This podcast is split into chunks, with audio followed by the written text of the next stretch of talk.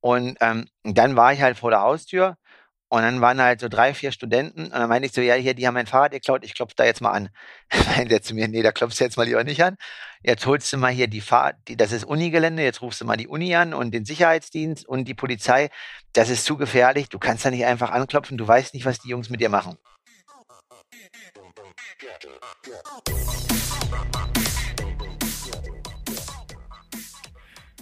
Ein herzliches Aloha Kalle nach Südafrika. Mein lieber Kalle, what a week. Wir gehen gleich mal gezielt darauf ein. Als allererstes mal die Frage, wie fühlen wir sich denn, wie fühlen wir uns denn heute Morgen? Alles wieder gut? Ja, es ist jetzt so, dass natürlich noch ein bisschen Müdigkeit drin ist. Ähm, die sollte jetzt eigentlich schon weg sein. Also die Taper-Phase hätte eigentlich schon beginnen sollen. Jetzt ist aber so, dass ähm, ja aufgrund der Woche, einige werden es mitbekommen haben, wir sprechen gleich noch drüber, ich einfach zwei Tage nicht trainieren konnte. Ähm, deswegen schieben wir jetzt nochmal das ein bisschen nach hinten. Und die Entlastung beginnt eigentlich erst ab Samstag. Ähm, ich komme jetzt gerade aus dem Mittagsschlaf. Also es ist jetzt nicht irgendwie, dass ich mega platt bin. Ein bisschen mehr Schlaf brauche ich, aber ja, die anderen Athleten haben auch noch einen Überseeflug und so weiter. Und manchmal weiß man nicht, für was alles gut war. Aber eins nach dem anderen, genau. weil ähm, nicht alle Hörer sind ja nee. überall auf Social Media und Strava unterwegs. Jetzt müssen wir mal die Story of Your Life aufdröseln von vorne nach hinten. Eigentlich wollte ich heute ganz entspannt über den letzten Trainingsblock sprechen wollte ähm, Erfolge aus meinem Trainingsprogramm vermelden, dass ich mal wieder schwimmen war und äh, im Laufen es ganz gut geht. Und dann ähm, eigentlich ganz gezielt mal reinhorchen, wie jetzt dein Tapering ganz konkret aussieht. Aber all die Vorbereitungen kannst du eigentlich in die Tonne kloppen, denn vor einigen Tagen, ich weiß jetzt nicht mehr, mehr genau vor wie vielen Tagen, weil es war alles so verrückt, ähm, hat dich das Schicksal erwischt und man hat dir übel mitgespielt, um das jetzt mal so zu sagen. Und in aller kurzer Form, man hat dir beide Fahrräder aus deiner Bude geklaut, während du da drin gepennt hast. Ist das unangenehm? Nein, ja, also das erstmal und da muss ich nochmal ganz kurz wegholen. Also vorab, hm, also wenn ich in Südafrika starte, keine Ahnung, die Vorbereitung, da passiert immer irgendwas Komisches. Ähm, 2018 war das ja auch so, aber da gehen wir nachher noch drauf ein. Genau, also es war halt so, dass ich, ähm, auch weil du sagst, wir wollen über das Training sprechen, ich hatte Samstag noch eine äh, Radeinheit, Lauf und Schwimmen. Und äh, Daniel hatte noch eine richtig krasse Intensität geplant. Und da habe ich schon am Tag vorher zu ihm gesagt, boah, ob wir die ein bisschen abändern können und ähm, nicht noch mal so lange Schwellenintervalle fahren müssen, weil wir am Donnerstag irgendwie erst dreimal 50 Minuten in Ironman Pace gefahren sind und ich einfach von der Gesamtbelastung echt schon richtig müde war. Und ich bin eigentlich schon ein Typ, der immer motiviert ist und eigentlich immer mehr will, aber jedenfalls, das zu meinem körperlichen Zustand. Dementsprechend habe ich halt nachts auch geschlafen wie ein Stein wahrscheinlich, ne? Also von Samstag zu Sonntag. Und ähm, normalerweise bin ich ja jetzt immer so um 6, 6.15 Uhr aufgestanden. Ich weiß auch nicht, wann die Jungs unterwegs waren. An dem Tag war Entlastungstag, da bin ich um 8 aufgestanden.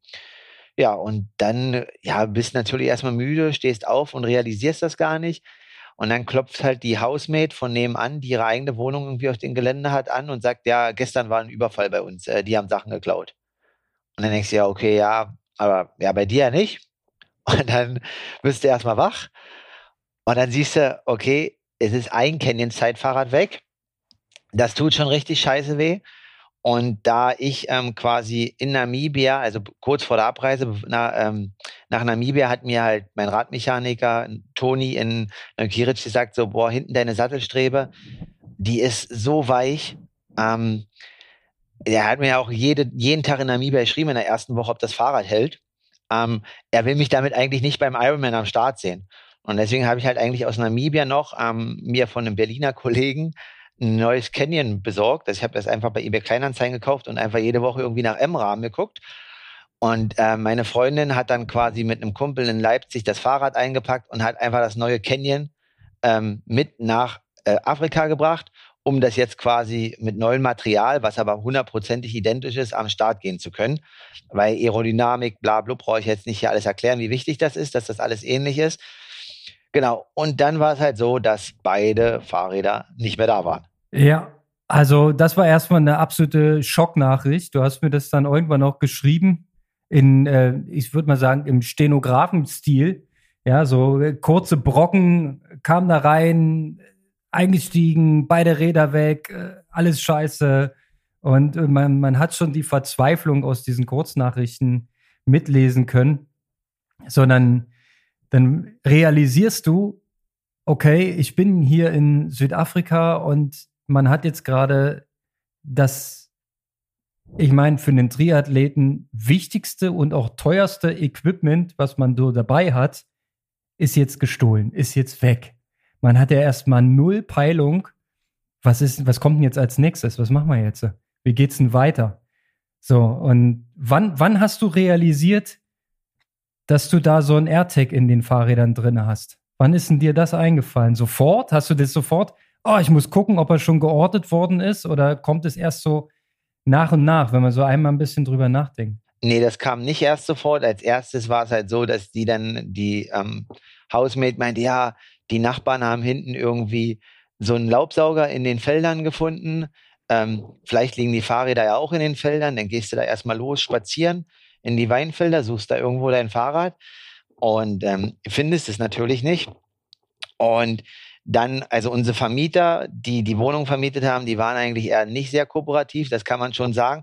Das waren ja andere Leute und nebenan waren halt Nachbarn und die waren halt irgendwie im Garten und da, als ich da die Felder durchsucht habe, habe ich halt die dann Kontakt, habe ich mit denen gesprochen, habe gemeint, ja, hier, ähm, er irgendwie bei sein, den sein Gelände war halt echt ein bisschen krasser gesichert und auch, ja, einfach war halt wirklich High, High Society jetzt hier für Südafrika und meint halt, ob er hier irgendwie für die Felder auch eine Videokamera hat und sowas, ne? Weil die mussten ja den Weg gehen.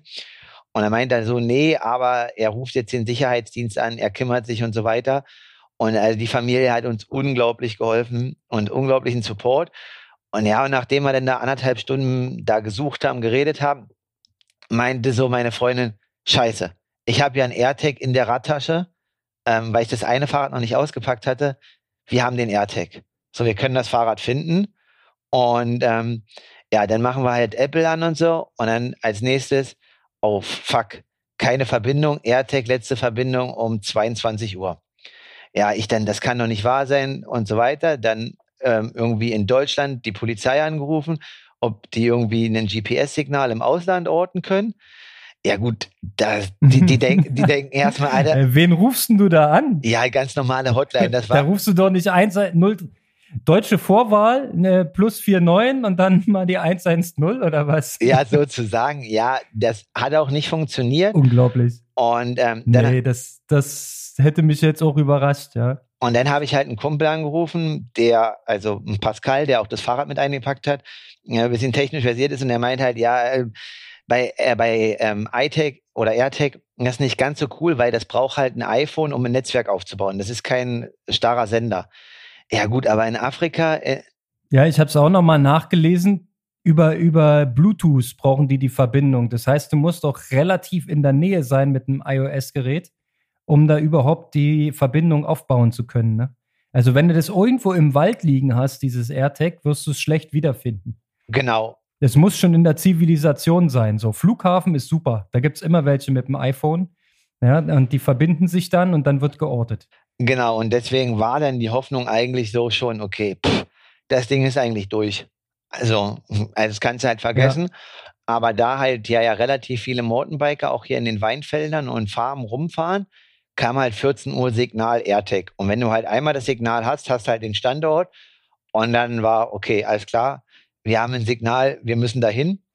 Ja, dann aus der Stadt. Warte mal, warte mal, warte mal. Jetzt Zwischenfrage. Wann holt man denn die lokale Polizei dazu? Jetzt? War jetzt der Moment, wo du die angerufen hast? Oder? Na, ich war schon bei der. Du hast das Signal, ihr habt den Sicherheitsdienst durch die Nachbarn. Ne, wir waren bei der lokalen Polizei, um gerade eine Anzeige zu machen. Und weil es hier auch den ganzen Behördenkram wie in Deutschland ist, du brauchst erstmal eine Fallnummer, damit die erstmal losmarschieren und so weiter. Die haben wir dann abgebrochen und sind erstmal zu dem Signal und haben das Signal geordnet. Und ähm, dann war ich halt vor der Haustür Und dann waren halt so drei, vier Studenten und dann meinte ich so, ja, hier, die haben mein Fahrrad geklaut, ich klopfe da jetzt mal an. meinte er zu mir, nee, da klopfst du jetzt mal lieber nicht an. Jetzt holst du mal hier die Fahrt, die, das ist Unigelände, jetzt rufst du mal die Uni an und den Sicherheitsdienst und die Polizei. Das ist zu gefährlich, du kannst da nicht einfach anklopfen, du weißt nicht, was die Jungs mit dir machen. Alright, jetzt müssen wir das auch noch kurz mal einsortieren. Äh, du hast es im Trimark-Podcast erzählt. Ihr habt euch extra auf dem Unigelände weitestgehend eingeloggt, quasi eingebucht in den Airbnb weil das als sicher oder sicherer gilt und weitgehend auch überwacht wird mit Kameras und es gibt diesen Sicherheitsdienst und so weiter. Das heißt, es war ja schon mit Auge, dass ihr euch dort auf dem Gelände niederlasst, ne? Einfach aus, damit man möglichst sicher ist, aus, äh, aus diesen Gründen. So, und ähm, deswegen hast du auch jetzt ähm, die Uni damit einbezogen und in vorherigen Gesprächen hast du auch schon angedeutet, ähm, dass die auch sehr bemüht waren, ne, da dir irgendwie jetzt weiterzuhelfen. Ja, auf alle Fälle. Also die, die Uni war dabei und ähm, ohne den Ort und den Standort der Universität und den Kontakten, die die hier spielen lassen haben und auch Leute, die ich aus der Uni hier kennenlernen durfte, in dem Vorfall wäre hier gar nichts passiert. Also in irgendeinem Hotelzimmer, in irgendeiner anderen Airbnb, das Fahrrad wäre über alle Berge. War es auch schon. Also äh, nachher kann ich ja kann ich auch noch Details sagen, wo es war und wie. Ähm, aber ohne die Uni und so, ähm, die haben halt ein unheimliches Interesse, dass die Reputation nicht leidet. Und ähm, die haben halt irgendwie die Dringlichkeit erkannt und die wollen halt einfach, im Endeffekt haben die in Stellenbosch, versuchen die halt eine so eine Sicherheitsbubble oder eine Stadt aufzubauen, die hochsicher ist, einfach für ich sag mal jetzt äh, Europäer oder westliche Werte und ähm, auch afrikanische Werte. Und die versuchen halt alles Kriminalität aus dieser Stadt zu verbannen. Und das ist für die so im Endeffekt das Peinlichste, was passieren konnte.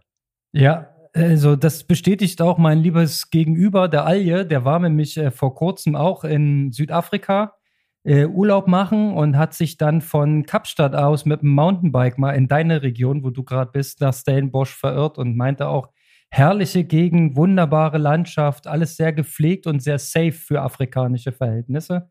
Und ähm, war da eigentlich auch vollen, äh, voll des Lobes. Und ähm, von daher, strategisch hast du ja alles im Vorfeld beachtet und ähm, richtig entschieden. Nur ist es halt doch passiert. Wie ging es denn jetzt weiter? Also du stehst vor diesem Haus, wo du scheinbar dieses Signal hergeordnet hast. Ähm, die Locals raten dir ab, da jetzt reinzugehen. Was macht man dann als nächstes? Ja, dann rufen wir, haben wir halt wieder die Familie angerufen, die uns geholfen hat. Ähm, und die haben dann quasi den Uni-Sicherheitsdienst angerufen und ähm, quasi noch die örtliche Polizei. Und dann haben wir halt gewartet auf die örtliche Polizei und den Uni-Sicherheitsdienst. Das Problem ist ja aber, dass der AirTag, der, der zeigt dir ja erstmal nur eine Region an. Und da war man natürlich erstmal vor dem falschen Haus, weil die Häuser dann alle eng beieinander sind. Und dann habe ich eigentlich zu Sophie gesagt, okay, wir stellen uns jetzt hier auf den Weg, dass keiner wegfährt. Wenn jemand wegfährt, dann sehen wir das. Ähm, die Familie, wo dann letztendlich der AirTag gefunden wurde, ist weggefahren. Und dann kam die Sicherheitsdienst, dann kam die Polizei. Und dann haben wir denen das erstmal alles erklärt. Ne? Du musst denen halt auch erstmal erklären, was ein AirTag ist. Das ist jetzt nicht so in Afrika verständlich dass einfach, also ja, es wird einige Leute geben, aber bei uns in Europa weil, wissen das halt jetzt viele, aber du musst es dann das erklären. Und dann meinten sie, okay, dann, dann orten wir das. Und dann, ja, geht's da an die Häuser. Und dann musst du mit in den Häusern rein und das Ding suchen. Ja, nochmal zur ähm, Erklärung. Ne? Also für jeden, der sich gefragt hat, wieso wurde der AirTag überhaupt noch gefunden, die kannten das tatsächlich nicht. Und derjenige, der die Fahrräder aus deinem Haus entwendet hat, äh, der kannte das halt auch nicht und hat das für irgendwas Wertvolles gehalten. Ne? Und äh, wenn, wenn man gecheckt hätte, dass es so ein, so ein Peilgerät ist, so ein AirTag, ja, da hätte man das doch aufs nächste Müllauto gehauen und das Ding wäre spazieren gefahren. Ja, also. Naja. Aber haben die halt nicht ja, genau. erkannt. So. Naja, Glücklicherweise gut, halt, in deinem Fall. Halt Definitiv, das ist das einzige Glück. Und da ist halt ein Apfelsymbol drauf, ne? Und Apple-Symbol, das kennen die halt schon. Relativ teuer und wertvoll. Und dann behalte ich das halt mal. Ja, okay. So, und dann ähm, fangt ihr an, die einzelnen Häuser zu besichtigen, um es mal nett zu sagen. Du hattest einen Sicherheitsdienst und lokale Polizei dabei. Soweit korrekt? Genau, also mittlerweile waren das dann 10, 12 Leute und dann besichtigst du halt die, besichtigst du halt die Häuser und dann ähm, kommt halt der, der Chef von der Uni, also der da irgendwie für die Weinländer zuständig ist und ähm, sagt dir halt ins Gesicht, die Leute, das sind 100% vertrauenswürdig, hier wird nichts finden, was wir wollen und so weiter. Das ist alles Bullshit, so nach dem Motto, ähm, das geht nicht und so weiter. Naja, aber du hast halt den Or die Ortung und so weiter und dann kriegst du natürlich erstmal einen Einblick. Ähm, das sind Leute, die Dozenten an der Uni sind, ne, die auf 45 Quadratmeter leben, zu sechst irgendwie oder siebt. Und dann bist du halt in den Häusern und Sophie meinte, das äh, krasseste Erlebnis irgendwie bei der ersten Familie war, sie macht den ersten Schritt in die Haustür und macht den zweiten Schritt und ist wieder aus dem Haus draußen. Und meinte so, ist das jetzt alles? Und dann meinte er, ja, das ist die Küche. So, das war so, okay, das kann jetzt eigentlich nicht sein. Also äh, uns wurde halt vorher erzählt, dass der Dozent an der Uni ist und du machst so und dann denkst, dann bist du halt in den Häusern und kriegst halt erstmal ein Gefühl, was das halt wirklich bedeutet, wie die Leute leben. Ne? Und das ist ja schon Afrikaner, Dozenten an der Uni, denen es richtig, also richtig gut nicht, ne? Die in der weißen Oberschicht geht schon nochmal deutlich besser, aber denen es vermeintlich gut geht. Man sagt immer so verhältnismäßig, ne? Um das so einzusortieren. Aber das ist natürlich nicht zu vergleichen mit unseren Maßstäben, ja. Ja, das ist äh, ähm, nochmal eine Side-Story. Ja, da könnte man auch nochmal eine Stunde locker mitfüllen. Lass uns mal aufs Wesentliche konzentrieren. Irgendwie habt ihr dann in irgendeinem Haus dieses Ding gefunden. Naja, aber das, äh, genau, also Richtig. dann auf die, die eigentliche Story und, und die Familie, wo der gefunden wurde. Also die erste Familie mit dem Dozenten war mega entspannt. Da, da hätten wir auch ohne Polizei reingehen dürfen und der wollte auch uns helfen. Und die nächste Familie war halt, ähm, ja, im Endeffekt Tochter, Vater, Sohn ähm, der Sohn war ja nicht da, der war unterwegs. Das ist im Endeffekt auch der Dieb. Die Tochter und der Vater waren auch nicht da. Die kamen, als wir vor dem Haus standen, weil die dann irgendwie gerufen wurden. 20 Minuten später unter Drogen und besoffen wieder. Und ähm, ja, die Mutter ist halt im Endeffekt äh, wie so eine schreiende Furie ähm, da durch die Wohnung gerannt und äh, hat uns angeschrien, wollte meine Freundin schlagen und so weiter. Und du hast halt eigentlich nur Angst, weil, ja, gut, das ist vielleicht manchmal unbegründet, aber du weißt ja nicht, ob in irgendeiner Kiste von denen wieder ein Messer liegt oder eine Knarre und dann sollst du da deinen AirTag selber in den Wohnungen suchen. Das ist dann schon irgendwie eine harte Sache und bist eigentlich die ganze Zeit immer, okay, zwischen ich will das Ding finden oder jetzt ist mir mein Leben sicher. Ich lasse das einfach sein. Ich habe keinen Bock mehr auf den Mist. Ja, das ist natürlich extreme Erfahrung, gell? Also ähm, mit deutschen Maßstäben nicht zu vergleichen. Hier würde es wahrscheinlich auch keine, keine sofortige Hausdurchsuchung geben können, wegen Rechten des äh, ähm, Beschuldigten. Ja, der gilt ja wei weiterhin als unschuldig, bis das Gegenteil bewiesen ist. Du brauchst einen Durchsuchungsbeschluss. Ähm, das ist natürlich da äh, wahrscheinlich gesetzmäßig alles ein bisschen, ja, sag mal, flexibler gehandhabt. Ich meine, dass du da selber jetzt dann suchst, ist sowieso ähm, äh, krasse Geschichte. Und dann, dann guckst du quasi immer aufs Handy, ob sich irgendwas aktualisiert an dem Standort, ob sich was tut oder äh, und dann wühlst du da durch die Schränke oder wie muss ich mir das vorstellen? Ja, du wühlst halt mit den Polizisten und den Sicherheitsbeamten durch die Schränke und im Endeffekt, das wusste ich auch nicht, also Alter. der, der AirTag macht ja einen Piepton, ne? der zwitschert ja wie so ein Vogel, wenn das Handy davor hält. Also wenn du auf fünf Meter dran bist, quasi zwitschert der. Ah. Und dann machst du quasi mit deinem Ohr, guckst du, wo das Zwitschern in der Wohnung herkommt. Und es hat gezwitschert? Es hat gezwitschert. Da, und dann wusstet ihr, hier wird's heiß. Ja, das war der einzige Grund, warum die dann auch in das Haus marschiert sind. Und das Gute ist ja, also ist jetzt wieder das Harte, in Deutschland wird es halt nie finden, weil wenn du da eine dicke Wand hast oder ein dickes Fenster, da kann das zwitschern, wie du willst, da hörst du gar nichts. Aber dass halt hier alles nur so Pappwände sind, hörst du halt auch ein Zwitschern von draußen. Ja. Oh, und ihr habt es von draußen quasi schon ausgelöst, das Geräusch. Genau, und dadurch konnten wir das Haus identifizieren. Ah. Siehst du, das sind so die kleinen Details. Jetzt macht das alles ein bisschen mehr Sinn. Okay, dadurch habt ihr das Haus gehabt und dann seid ihr rein und wahrscheinlich hat die Mama des Hauses das Zwitschern sehr wohl auch gehört. Sie ist ja wahrscheinlich nicht taub und wusste dann, ähm, hier ist die, am Dampfen, ja, und jetzt wird's eng und irgendwas ist hier, das ist seltsam. Und sie wusste ja auch aus der Historie heraus, dass ihr Sohnemann äh, mit dem Recht schon ein paar Mal in Konflikt war und konnte dann eins und eins addieren, nehme ich an. Ja, gen dann wusste sie Bescheid und hat dann äh, wie, wie ein wild gewordenes Hühnchen versucht, ihr Revier zu verteidigen. Kann man auch verstehen. Ja, aber ist natürlich dann, ja, ist zu spät gewesen an der Stelle so. Und dann irgendwann Schublade auf und da liegt das Ding. Oder wie?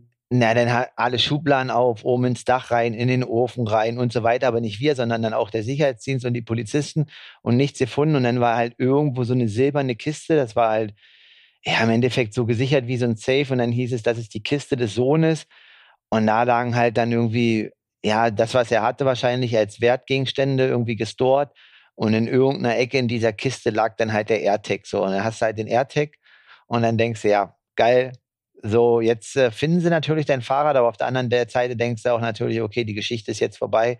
Cool. Jetzt hast du das Ding, aber kannst ja eigentlich irgendwie ja, kannst du die Hand mit abwischen oder was auch immer, kannst du einschlagen, weil ich habe eigentlich nicht gedacht, dass er das in der Radtasche findet. Ne? Das war halt schon ein bisschen versteckter. Ich dachte nicht, dass er den AirTag findet. Ich war mir eigentlich ziemlich sicher, wenn ich den AirTag sehe, dann habe ich zumindest den Radkoffer. Ja, hast du nicht an der Stelle. Offensichtlich haben die da ähm, schon mal gründlich nachgeschaut. So, und ähm, dann, um das jetzt mal ein bisschen einzudampfen, hat man dir mehr oder weniger gesagt, äh, so eine Fahrräder sind in der Regel innerhalb weniger Stunden zerlegt und außer Landes, außer, äh, außerhalb der Stadt, so rum, ne? Also, das ist so das, was man dann als Feedback von der lokalen Polizei bekommt. Da schwindet natürlich die Hoffnung äh, gegen Null. Ja, du hast da vielleicht jetzt den AirTag, du hast den indirekten Beweis, äh, dass der Dieb ähm, zugeordnet wird, ja, aber du hast ja damit dein Rad noch nicht wieder. Was dann passiert? Wie ging es weiter? Genau, und dann hat sich halt der Sicherheitschef von der Uni eingeschaltet und der war, ähm, ja, der ist jetzt in der Uni, weil der vierfacher Vater ist und ein bisschen ruhigeres Leben haben will. Und der war vorher im Endeffekt in der höchsten Etage der Kriminalpolizei in Stellenbosch, zehn Jahre lang. Und da hat er halt mega Kontakte. Und ähm, das ist halt eine Sache so, also wegen, ganz ehrlich, das ist viel wert für uns. Aber wegen, der, wegen zwei Fahrrädern in Deutschland würde sich niemals die höchste Stelle der Kriminalpolizei in Leipzig äh, losmarschieren und zwei Fahrräder suchen. So, und Never. dann habe ich halt. Wie soll ich dir sagen, wie es in Deutschland läuft? Du kriegst dein Aktenzeichen und gehst dann damit zur Versicherung. Genau. That's it. Ja. Und dann hat er uns halt, hat dann gesagt, hat dann gesagt, okay, der Junge, ähm, der klaut halt immer, aber eigentlich ist der echt harmlos. Und mit diesem Zerlegen das ist richtig, aber der ist nicht der Typ dafür, weil der einfach in Anführungsstrichen nicht schlau genug ist oder das nicht weiß. Der kommt aus den kleinen Gangs, der kommt nicht aus den großen Gangs. Also die kennen den halt und die kennen halt das Spiel. Und deswegen haben die halt auch immer gesagt, wir finden deine Fahrräder. Aber das kannst du dir halt nicht vorstellen, ne? weil du halt damit als Deutscher weißt, okay, wo, wie sollen die die Fahrräder finden? So. Und dann dann laden die dich halt ein, der Chef von der Uni vom Sicherheitsdienst, und dann sitzt halt der Chef von der Kriminalpolizei aus Delmusch dir gegenüber. Der sagt erstmal nicht, dass er das ist. Dann sagst du vor ihm, die Polizei macht so und so hier gar nichts. Ähm, das hat er mir im Nachhinein gesagt, das soll ich bitte nie wieder in meinem Leben sagen. Über afrikanische Polizei. Dieser Satz hat ihn sehr gekränkt. Ähm, und ja, und dann sagen die halt, gib uns Zeit, flieg nicht nach Hause, wir finden deine Fahrräder. Ja, und dann, ist halt, dann schreibst du halt alle sechs Stunden, beziehungsweise meine Freundin alle acht Stunden jeden Tag irgendwie, wie der Stand ist. Dann halten die sich so ein bisschen auf dem Laufenden, was die machen. Und dann heißt es immer, gib uns Zeit, wir finden deine Fahrräder. Crazy, crazy. Und da sollst du dann Vertrauen haben. Ich meine, na klar, du kommst aus einer, aus einer Erfahrungslage, wo das extremst unwahrscheinlich ist, dass man geklaute Fahrräder wiederfindet. Ne? Also, ey, aber da scheinen die Gesetze auch, die Gesetzmäßigkeiten auch anders zu ticken. Erzähl noch mal diesen einen Abstecher in den Knast. Ähm, das hat mich auch so geschockt. Also, so, das, dass man das überhaupt, würde in Deutschland auch so nie passieren. Du hast kurz mit dem äh, Tatverdächtigen oder wie soll man sagen, mit dem Täter wenn man das jetzt schon mal aburteilt. Ähm, mit dem hast du kurz gesprochen im Knast. Ja, es ging halt. Die haben den gefangen, die haben den eingesperrt. Genau, es ging halt darum, was denen halt, glaube ich, wichtig war, sowohl der weißen Familie, die da Nachbarn waren, als auch jetzt äh, den beiden Polizisten, die afrikanischer Herkunft sind. Ähm, die wollen halt Südafrika irgendwie nicht dastehen lassen als schlechtes Land. So, und ähm, Sophie hatte natürlich schon, ich habe, glaube ich, bin da ein bisschen weniger ängstlich oder schmerzfreier obwohl jetzt gestern Nacht war ja auch ein Licht irgendwo, da habe ich auch mal kurz äh, wach geworden und dachte, wow, ähm, die wollen halt einfach die Kultur anders dastehen lassen und nicht, dass du jetzt nach Hause fliegst ähm, und denkst, du bist hier nur überfallen und ist alles schlecht und so weiter. Und dann meinten die, ja, du kannst jetzt einfach mitkommen, das ist in Anführungsstrichen ein armes Würstchen, der hat keine Waffe, der hat äh, kein Messer und so weiter, schauen die einfach an und versuch dann mit ihm zu sprechen. Ja, und dann versuchst du halt mit ihm zu sprechen und somit, ja, pass auf, ähm, das Fahrrad hat die und die Bedeutung für dich. Ich bin auch bereit irgendwie, weil uns erzählt wurde, der hat eine Tochter, deine Familie irgendwie für drei Monate das Essen zu bezahlen oder auch für ein halbes Jahr, keine Ahnung so. Und ähm, ja, und dann fängt er der irgendwann an, kriegt er halt mit, dann fragt er halt äh, Sophie, wie ein AirTag aussieht und dann erzählt er halt, er hat eine Medaille auf dem Feldweg gefunden. Und dann waren die beiden Beamten, der Kriminalchef und der andere, halt richtig erbost und meinten, ja, jetzt geht ihr mal raus, jetzt fängt er an, Spielchen zu spielen, darauf haben sie jetzt keinen Bock mehr. Ja, und dann werden sie ihm halt wahrscheinlich eine mit einem Elektroschocker gegeben haben, nach so einer, in Anführungsstrichen, behinderten Aussage. Ah, na gut, das sind jetzt dann die Kehrseiten. Also auch das würde es wahrscheinlich in unserer Gesellschaft nicht so geben. Aber ähm, gut, die, dieser Besuch war auch eine, eine krasse Erfahrung, hat aber in dem Moment jetzt nichts dazu beigetragen, dass die Fahrräder wieder auftauchen. Der, der hat also nicht gesagt, die Dinger liegen da und da, ähm, geh da hin, hol sie dir. Ähm, ist auch auf kein Angebot quasi in Anführungszeichen eingegangen, so ähm, was du gesagt hast. Also blieb für dich eigentlich nur dann wieder ähm, zurückfahren in, in deine dann neue Unterkunft. Ihr habt natürlich die Location gewechselt, ihr seid irgendwo in so ein Hotel gezogen, wenn ich es richtig gecheckt habe. Ne? Erstmal ähm, das Umfeld wechseln, ist, hätte ich wahrscheinlich auch so gemacht, ja, weil das ist ja schon ein komisches Gefühl. Wenn man vor allem weiß, da war jemand drin, während man äh, tief und fest geschlafen hat. Ist so wie entweiht, ja. Da würde man dann auch nicht gerne bleiben. So, und dann wartest du weiter und wartest. Genau, und dann ist es jetzt so, also der AirTag war halt schon, also er macht für uns jetzt erstmal keinen Sinn, aber da die Jungs halt seit 20, 30 Jahren in der Kriminalpolizei arbeiten und der halt schon immer seine Diebstähle macht und so weiter, wissen die halt, mit wem der abhängt. So, dann haben sie halt schon mal die ersten zwei, drei Kontakte, an denen er das Fahrrad verkauft. Jetzt äh, im Nachhinein, also wie weit das Fahrrad war, das Fahrrad hatte in den 48 Stunden jetzt acht Stationen gesehen. Also das ist schon nicht schlecht. Wow. Also und der also achtmal weiterverkauft im Prinzip, ja? Genau. Und der erste Wert wären 1000 ran. Das ist umgerechnet 50 Euro. für, ein, für ein komplettes Speedmax. Was waren noch für Teile dran? Hat er eigentlich die Laufräder, das Scheibenrad und so? War das noch bei dir oder war das auch mit auf, auf der Reise? Nee, das war mit bei mir. Ähm, es war eigentlich alles dran. Also eine Zipfelge und so weiter. Im Endeffekt, ja, das Rad hatte einen Neuwert von 8.000 oder 9.000 Euro. Ja, ja. Okay, so, und dann ging es weiter. Äh, erzähl noch ein bisschen, was du weißt. Na, genau. Und dann kriegst du halt immer die Nachrichten und so weiter und ähm, dann sag, also dann ist halt eine mega Hilfsbereitschaft, ne? Dann einfach die Leute spüren dann deine Angst und auch irgendwie deine Verzweif Verzweiflung, laden dich zum Essen ein, meinen willst du nochmal Kaffee trinken und so weiter.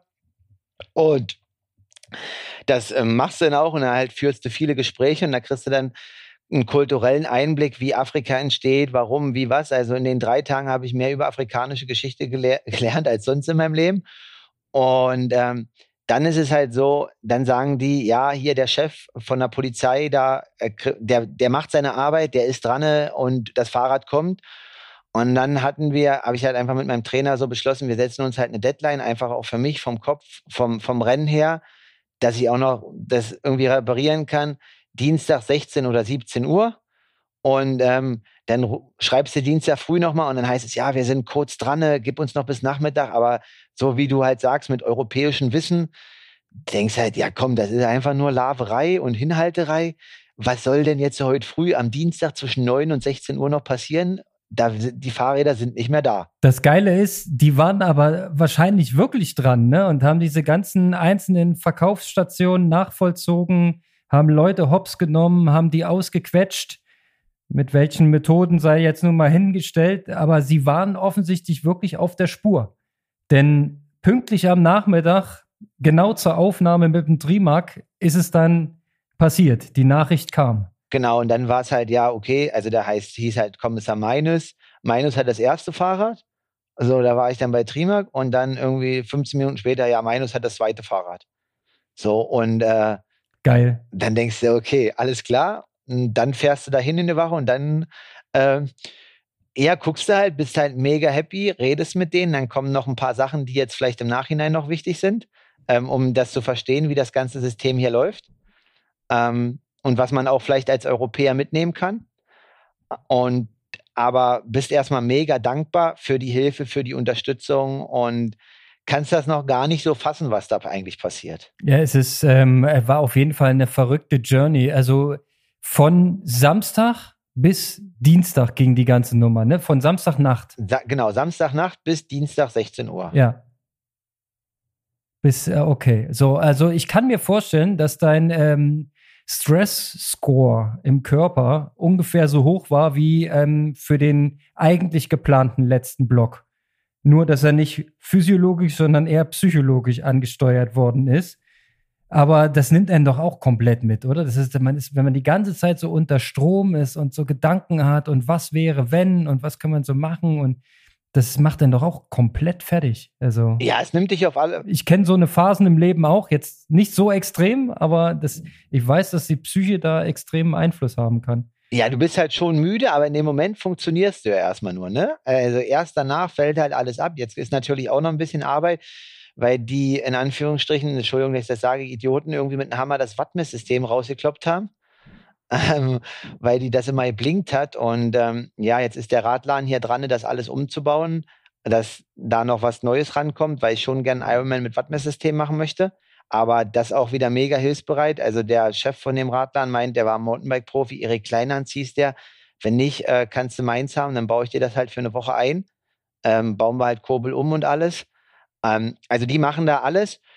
Genau, aber definitiv, also bist dann schon erstmal müde und das war ja genau der Punkt, wo wir halt gesagt haben, okay, jetzt müssen wir uns erstmal überlegen, machen wir den Wettkampf oder nicht, weil das Ganze muss ich ja auch erstmal setzen. Und das meine ich halt mit dieser Deadline. Ne? Wenn das halt vier Tage vom Ironman ist, dann hast du ja gar keine Zeit mehr zu regenerieren. So, ähm, um jetzt den Bogen zu kriegen, ihr habt euch dann irgendwann entschieden, okay, der Wettkampf steht, ihr zieht den Wettkampf durch. Jetzt musst du quasi wieder irgendwie zurück in einen so relativ normalen Trainingsablauf switchen.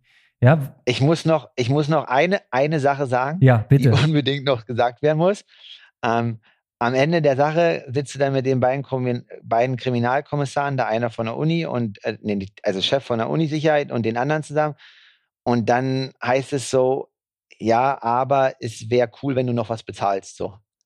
Ähm, und dann. Für die Arbeit? Na, nicht für die Arbeit, sondern weil ähm, der Junge, der das Fahrrad da, der da in dem Township ist, der die ganzen Informationen weiterreicht, der reicht Informationen weiter nur nach Provision des Wertes. Und deswegen, weil ich natürlich offen die Werte der Fahrräder kommuniziert habe, ähm, hat er jetzt irgendwie für die Information, wo die Fahrräder sind, halt 250 Euro erhalten in dem Township. Und das ist halt für ihn mega viel Geld. Und deswegen hat er wahrscheinlich auch die Informationen weitergegeben. Und dann meinten sie halt, naja, okay, also das bitte wäre cool, wenn du es übernimmst. Es ist jetzt keine Pflicht, ne? Sie würden dir jetzt auch nicht den Kopf abreißen, wenn du es nicht machst, aber ähm, also ich habe es auf alle Fälle gemacht. Und dann halt noch ein Obolus für ihr, für ihre Investigation, weil ähm, ja, also einfach als Dankeschön. Das ist auch eine Sache, die würdest du jetzt in Deutschland ähm, ja ein bisschen komisch finden.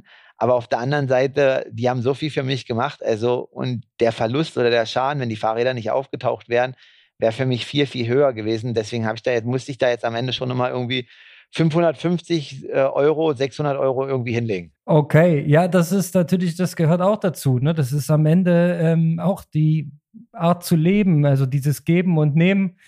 Ja, das ist da wahrscheinlich sehr tief verankert. Also, okay, das ist dann halt part of the game. Muss man auch lernen, muss man wissen.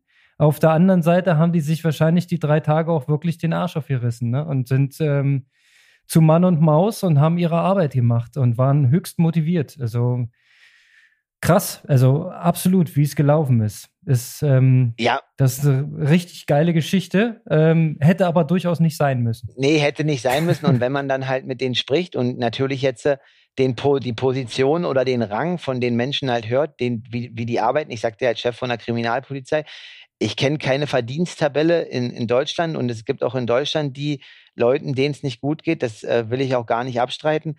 Aber wenn die dir halt sagen, dass das Monatsgehalt halt von so einer hochrangigen Position 1000 Euro ist und ähm, ja, die ganzen Sachen, die halt stark westlich sind, halt auch ähnlich teuer sind wie bei uns, dann kannst du schon, so wie du sagst, verstehen, dass sie vielleicht nochmal irgendwie 50 Euro oder 200 Euro dann quasi jeder ein Fuffi halt obendrauf das halt unter sich aufteilen, um mal vielleicht mal mit der Familie essen zu gehen, weil das halt sonst nicht drin ist. Ey, grundsätzlich, wie gesagt, wir könnten da noch mal eine extra Stunde oder wahrscheinlich sogar viel, viel mehr füllen, ja, äh, über die Ungleichheiten auf dieser Welt. Ähm, klar, also ich habe dafür auch Verständnis, ja, äh, logisch.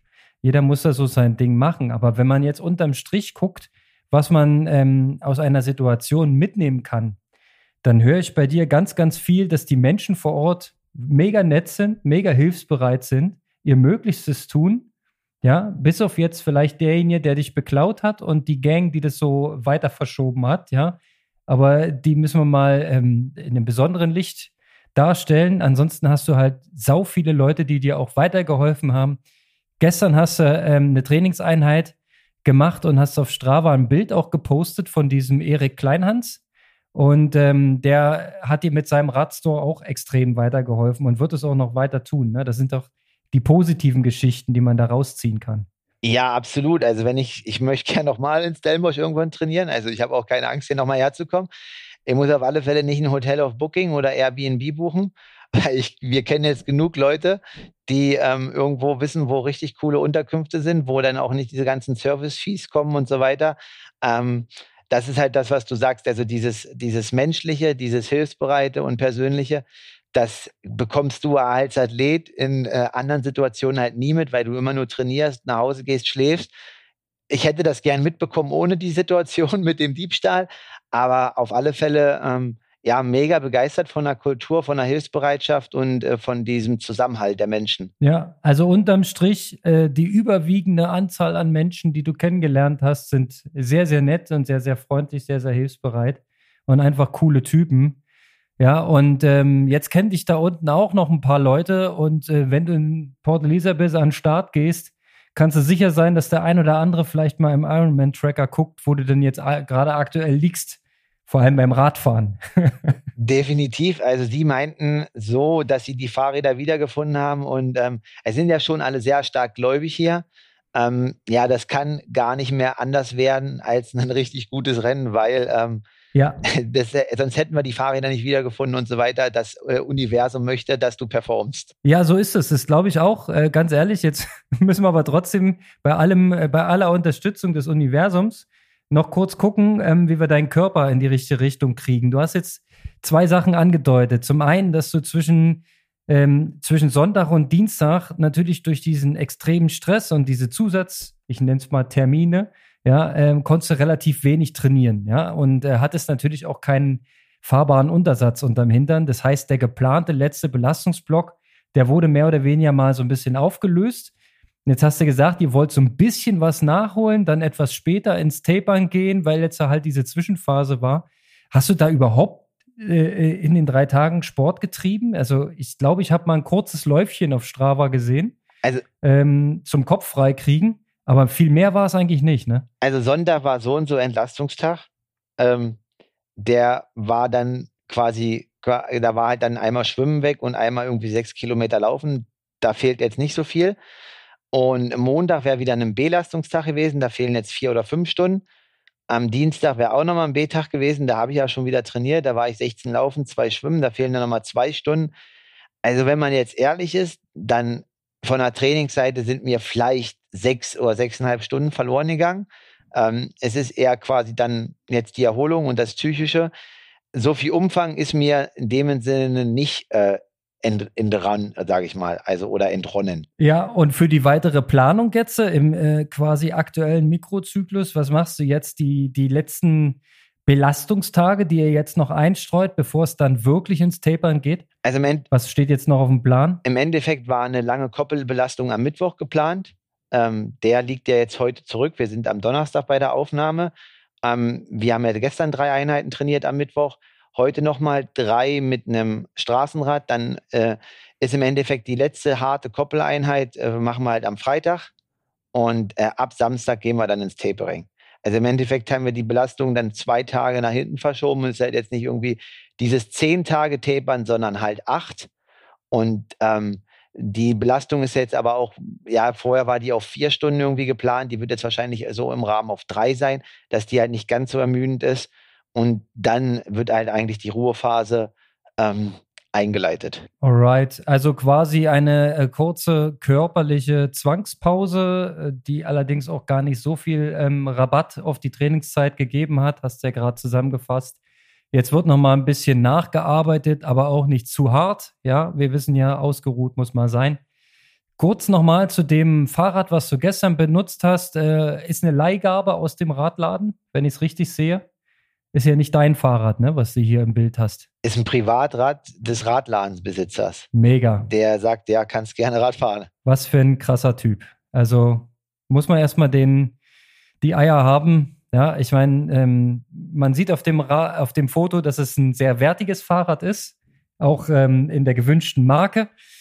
Ja, und dass man damit mit Sicherheit eine gute Trainingseinheit machen kann. Du darfst das Rad jetzt noch ein bisschen behalten? Ja, er möchte nicht, dass es in Wohnungen oder Hotels ist. Ich äh, muss einfach zum Laden gehen.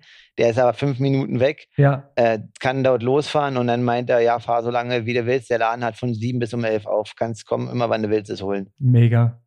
Und es bleibt aber bei ihm im Store. Er hat sicherlich äh, gute Gitter und alles ähm, gesichert. Genau, das, das möchte er dann schon, aber das ist auch okay. Ja. Hey, Mann, völlig klar. Ähm, okay, wann, wann geht's final rüber dann nach Port Elizabeth? Am Samstag und Sonntag äh, fahren wir halt dann, also wir fahren halt, das sind acht Stunden, wir fahren aber in zwei Tagen. Am Samstag vier und dann am Sonntag nochmal vier. Alright. So, jetzt nochmal eine kleine Side-Story. Ähm, wir müssen nochmal Danke sagen an äh, Trimark und Frank Wechsel. Ich habe ihn kontaktiert, die Story erzählt, weil ähm, Stand war, du hast gar kein Fahrrad. Ja, und ähm, Frank hat seine Kontakte Richtung Canyon ausgestreckt. Es wurde angefragt, was möglich wäre, um dich zu unterstützen. Ähm, es läuft im Hintergrund, glaube ich, jetzt noch die Frage nach ein paar ähm, brisanten Ersatzteilen, ja, um dein äh, Rad am Ende wettkampftauglich zu kriegen. Auf jeden Fall Verständnis auch auf Seiten von Canyon, Unterstützungsbereitschaft. Also auch hier funktioniert das Netzwerk und ähm, Triathlon ist einfach eine coole Gemeinschaft und jeder hilft jedem, wo er kann. Ähm, das will ich auch noch mal kurz positiv dastehen lassen hier. Ja, definitiv. Er muss man natürlich auch ehrlich sagen, ähm, ich bin noch nicht in der Lage, auch wenn ich mir das gerne wünschen würde, oder hatte noch nicht die Ergebnisse, Canyon-Athlet zu sein, auch wenn sie letztes Jahr einige verpflichtet haben.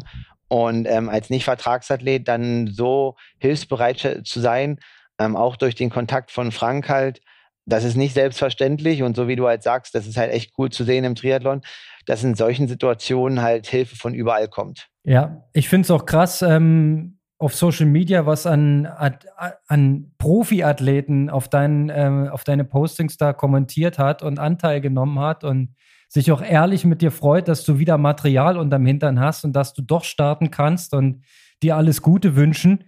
Also das zeigt auch einfach diese äh, Mentalität, die Einstellung. Da ist jetzt keiner irgendwie, ähm, wie soll man sagen, schadenfroh oder äh, denkt sich insgeheim, oh geil, einer weniger auf der Liste. Ja, sondern im Gegenteil, die wollen alle ähm, das beste Feld racen, die wollen, dass alle am Start sind, so bist du ja auch drauf.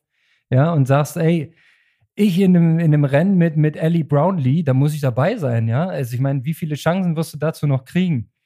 Ja, ich, das, das muss einfach klappen jetzt. Also kannst du noch mal ganz kurz sagen, kriegen die dein Wettkampfrad jetzt hin? Sind alle Teile jetzt da? Es ist alles da. Das Einzige, was halt ist, ähm, ist halt das Wattmesssystem. Das muss ich jetzt nochmal gucken, weil ich habe halt ein einfach 58 vorne. Ähm, da muss ich halt einfach entscheiden, ob ich eventuell zweifach fahre, wenn er da halt kein Wattmesssystem für findet und ich seins fahre. Ähm, aber ich kriege auf alle Fälle ein Fahrrad komplett ganz. Also die haben halt klassisch, ne, die haben halt das Schal Schaltauge zerballert. Dann haben sie irgendwie eine Junction-Box geklaut, aber ich habe ja noch eine da, weil es ja zwei Fahrräder sind. Also ich sag mal, mit einem Fahrrad wäre es eng geworden, aber aus, aus zwei wird eins, das, das kriegen wir hin. Oh Mann, ey. Junction Box habe ich mal kurz gegoogelt, für alle, die es nicht kennen. Das ist ein Teil von der DI2, von der äh, elektronischen Schaltung, die mehr oder weniger da die Kabel weiter verteilt. Ne? Also elementares Teil. Ohne das schaltet nichts. Ja, also als ich gesehen habe, dass die also bei der Polizei nicht da waren, da dachte ich schon, das war's. Und dann habe ich aber gesehen, dass die in irgendeiner Tüte nochmal extra lag. Da habe ich auch im Revier gleich erstmal gecheckt, ob die überhaupt noch heile ist. Ähm, ja, deswegen, also es hat funktioniert. Und weil du sagst, Ellie Brownlee, also ja, 2018, ich weiß, wir wollen nicht in der Vergangenheit leben, aber eins meiner besten Rennen, ähm, 73 WM, Ellie Brownlee war auch am Start. Ich hatte auch äh, zehn Tage vorher einen nicht geplanten Ausfall durch einen Radsturz in Leipzig mit Krankenhausaufenthalt. Ähm, ja, Afrika, ähm, was hat er gestern äh, im Radlagen gesagt? So ein, so ein Kunde, jede Shit-Story äh, bringt immer eine viel bessere Story, wenn es um Afrika geht. Und äh, hoffen wir, dass wir das so weiterschreiben können, das Kapitel. Äh, so gut, so, so, ist es, ne? Also ich meine, im Marketing-Sprech äh, sagst du, Bad News are Good News. Äh, ähm, so what, es, alles Schlechte hat irgendwo sein Gutes und wir lassen jetzt erstmal ein bisschen Luft dran und dann gucken wir mal. Und ich glaube eigentlich auch, dass das Schicksal jetzt, spätestens jetzt, muss es eigentlich auf deiner Seite sein. Das sehe ich auch so. In dem Sinne, wir hören uns nächste Woche noch einmal vom Wettkampf. Konrad, dann erzählst du mir, wie es bei dir im Schwimmen aussieht, weil ich habe ja dann nicht mehr so viel zu erzählen aus dem Tapern. Ja, Mann. Und äh, ja, wünsche euch erstmal gutes Training allen am Wochenende. Kalle, ich wünsche dir vor allem jetzt erstmal eine ganz langweilige, ruhige Restvorbereitung. Ohne irgendwas. Nicht mal einen Platten. Mach mal einfach ganz entspannt. ja, und äh, dann hören wir uns nächste Woche. Aloha, bis dann. Ciao. Aloha, Kalle. Alles Gute.